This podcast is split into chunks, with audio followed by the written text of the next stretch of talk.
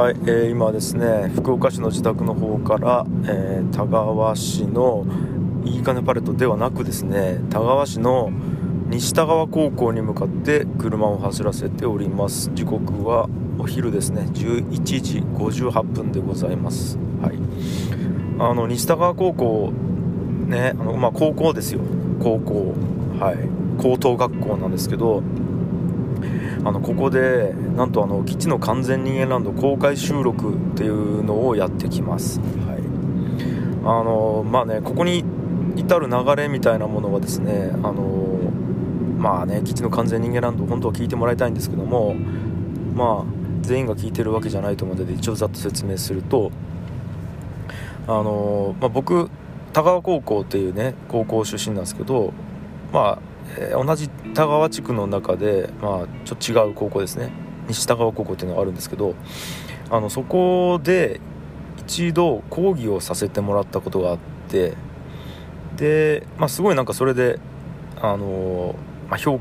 判が良かったっつったあれですけど、まあ、すごいいいですって言ってくれてであのまあなんかまた機会あったらお願いしますみたいなことをまずずっと言われてたんですね、はい、でその話とかをその収録してる時にそのポッドキャストの番組内でやってたらその相方の高谷君が「いやそんなん俺もやりてえわ」みたいなこと言い出したんで「えじゃあやる?」みたいになってまあでもいきなり、えー先生というかその、ね、講師をやったことない人が高校に呼ばれてまあそのじなんとかこう講義をするみたいなものってちょっと先生側もどんな講義をするかわからないやろうし呼びにくいやろうから一旦前例を作って自分こういう講義できますねみたいなものをあのーまあ作って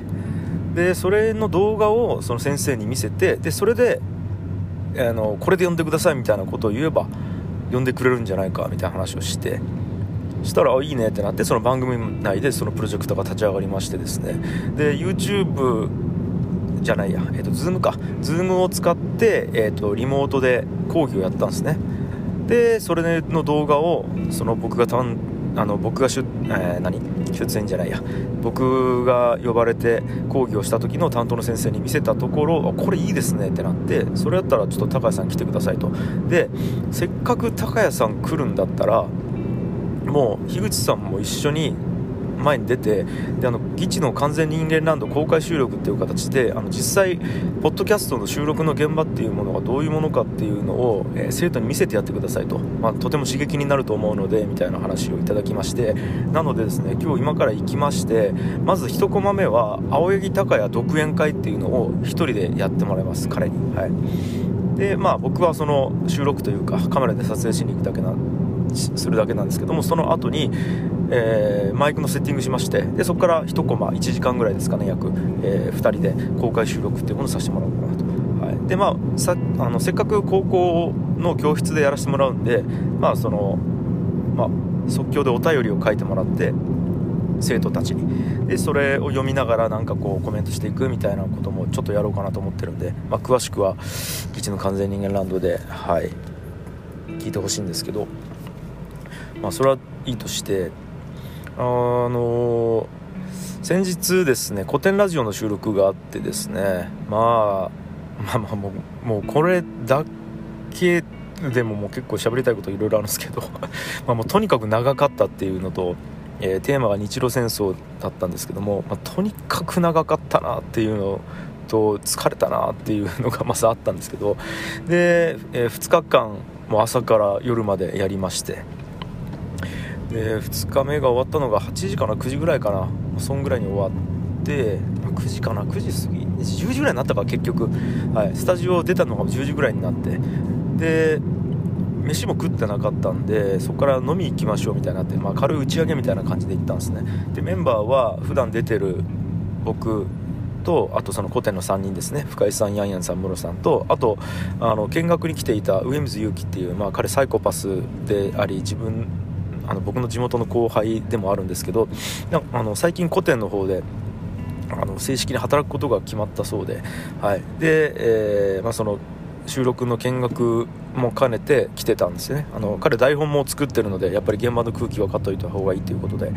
見学に来てたんで、まあ、その5人で飯を飯っていうかまあ打ち上げですね。飲み屋に打ち上げに行きまして、で酒も入ってきても酔っ払いだしてでなんかもうちょっとどんな話をしたかも覚えてないんですけどなんか話の流れで、まあ、深井さんが 樋口さんは僕サイコパスだと思ってますみたいなことをなんか言い出して、はい、まあまあちょいちょい言われてるんですけどね。本当のサイコパスはその自分で言ってる上水勇気ではなく樋口さんの方がサイコパスだと思うみたいなことがちょいちょい言われててで、まあ、またその話題になってで、まあ、いやいやいやちょっと何を言ってるんですかみたいなことになって、うん、でまあ深井さんが見るにはなんかこういろんな何ていうかな例えば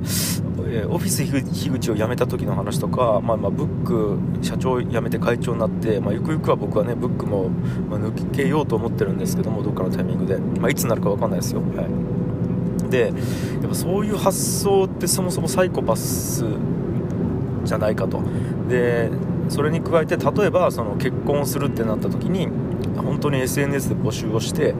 あの交際期間0日で結婚してみるみたいなことをやっちゃったりするところも含めてやっぱこうちょっと普通の感覚と違うんじゃないかと、うん、で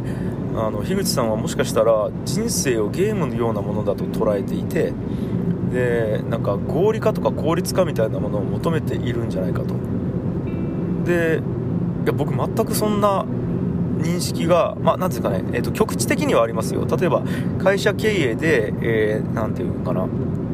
あの組織形態をどうするかみたいなところとかあの実際ビジネスをやるときにどう進めていくかみたいなところとかあとはその家庭の中で、えー、誰が家事をやって誰が育児を担当してみたいなその僕と妻のタスクの割り振りみたいなところってとにかく合理性を目指しまくるゲームだと思ってるのでゲームっていうか、うん、合理性を目指した方がいいしそっちの方が楽だしそれをゴールとしてう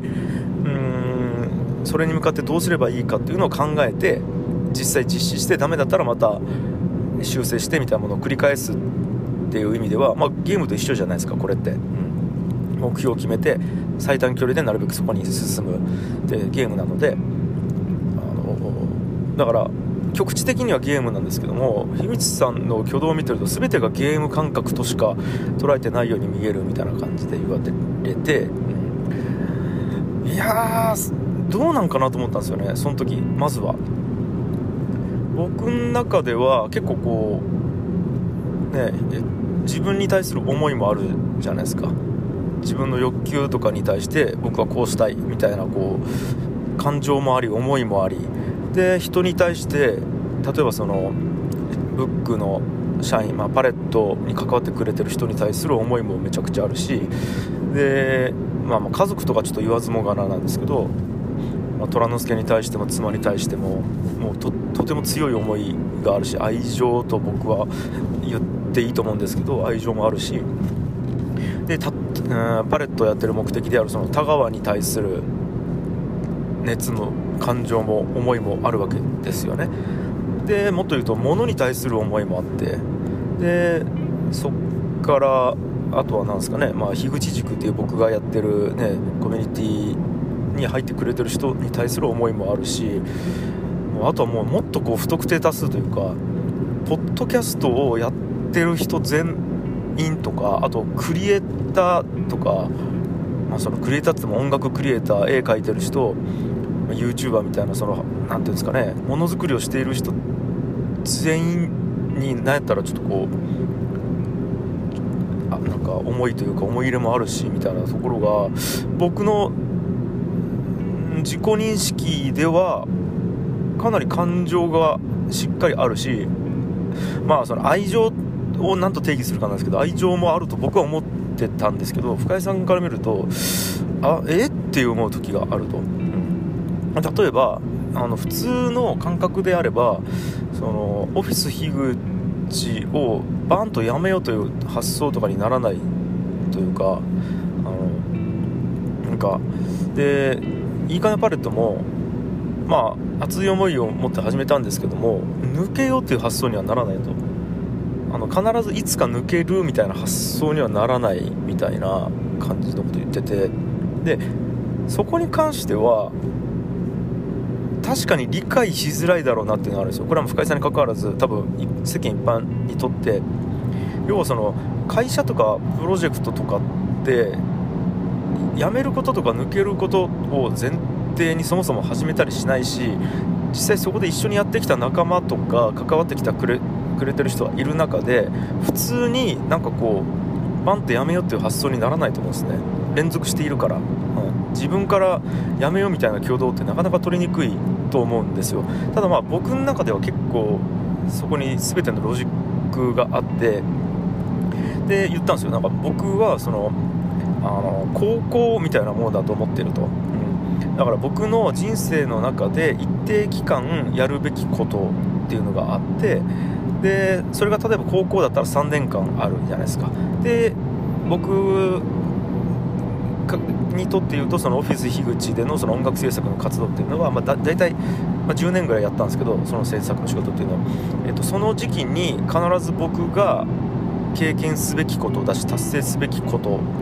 であったんですね。でその時の同じ、まあ、高校で例えて言うとクラスのメンバーにあたるのが太陽だったりあの一番弟子の有志だったりオフィス樋口の他のメンバーだったり、えー、まあ、もっと言うとそこで関わった広告業界や音楽業界の人だったりするんですね。でも僕の感覚ではいろんなことを経験していく中でじゃあじゃあ高校に例えてまず考えてもらいたいんですけど一生高校に通うわけじゃないと思うんですね、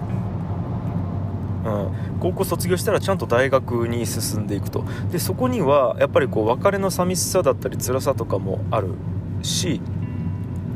あのー、なんかいいことばっかりではないんですよ。やっぱこう今まで別に怒られなかったことがやっぱ大学になったら怒られるようになったりとか何て言うのかな。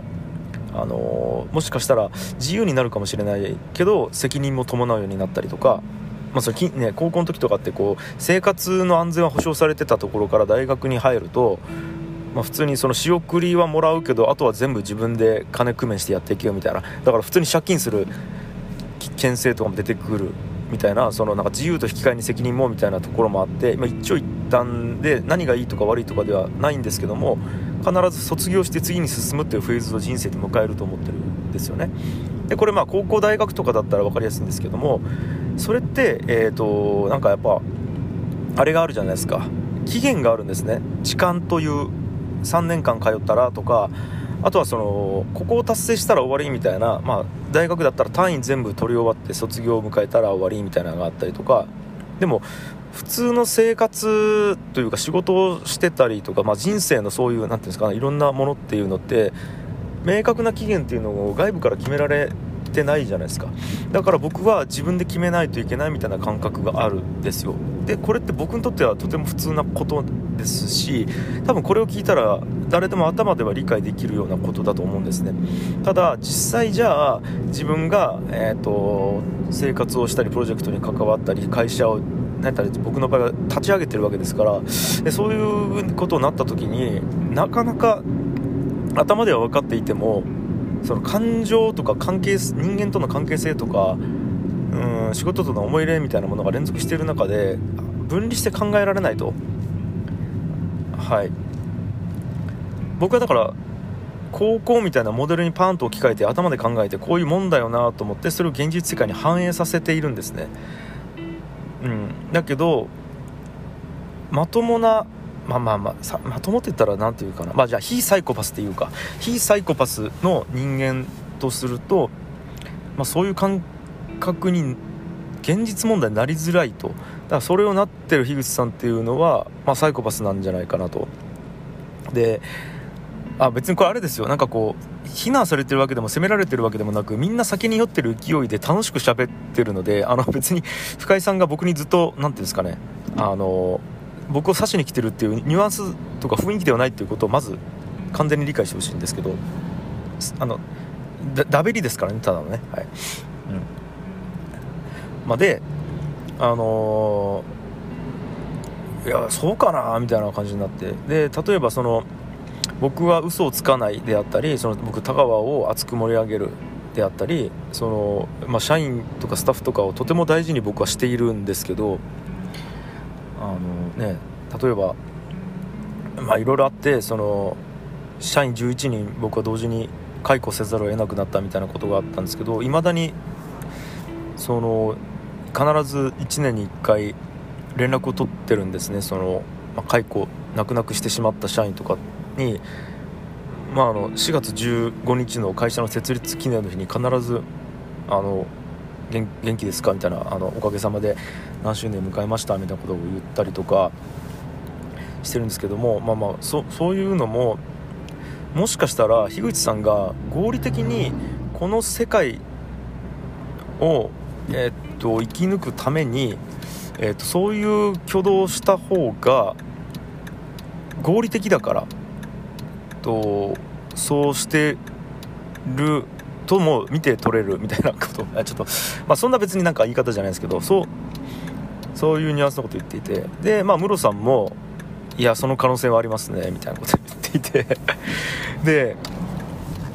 ただですねこれ僕の感情としてはいやいや全くそんなことはないですよとももちろんまず思ってますと。僕は心からそう思ってると思ってるんですけどもこのそうじゃない証拠ってないなって思っちゃったんですよね。なんというか僕の中ではこれは僕の人間的なその何て言うんですかねうん生物的な感覚というかまあ、なんつったらいいんやろ。その合理性の逆は何やろ、えっと、非合理的な感情から来るもんだったりとか、まあ、愛情とか、うん、そそういうものから来るものだと自己認識はしてるんですよ。ただこれがそういう何て言うんですかね。愛情ってどこから発生してるのかっていうのを考えた時にもしかしたらいやこれ分かんないですよ。あのこの日本という、えー、と現代日本の中で生きる上で人に対してそういう思いやりを持った人間になりなさいって社会は言ってくるわけじゃないですか。もうこれは言ってくるというか雰囲気がそうだしそれがいいとされてる世界じゃないですか。それっていうものを敏感に書き取ってそれをインストールしているだけの可能性もあるんですよ。っていうかそうだと思ってるかもしれないです。あのこれうんなんすかね。例えば歴史を勉強してると人の命の価値っていうのも全然違ったりするわけですよ。例えばマヤ文明だったら、えっと、普通に自分の大切な子供とかを生贄に差し出したりするんですけどその時にどうやらその社会の雰囲気で言うと、えー、それはとても誇らしいことだみたいな文化もあったらしいんですね。でそれって死よりもその生贄に捧げられて、えー、とその部族の中で神に捧げられるみたいなことの方が良いという価値観があったわけじゃないですか。もうこの時点で僕ら今の現代日本が持っている命はとても尊いものでこれは決して奪われてはならないみたいな価値観ともう全く違うわけですよね。でちょうど最近古典ラジオでもその切腹の歴史みたいなものやったんですけどもそこの中でもやっぱり命より大事なことのためにみんな切腹をしてるわけじゃないですか。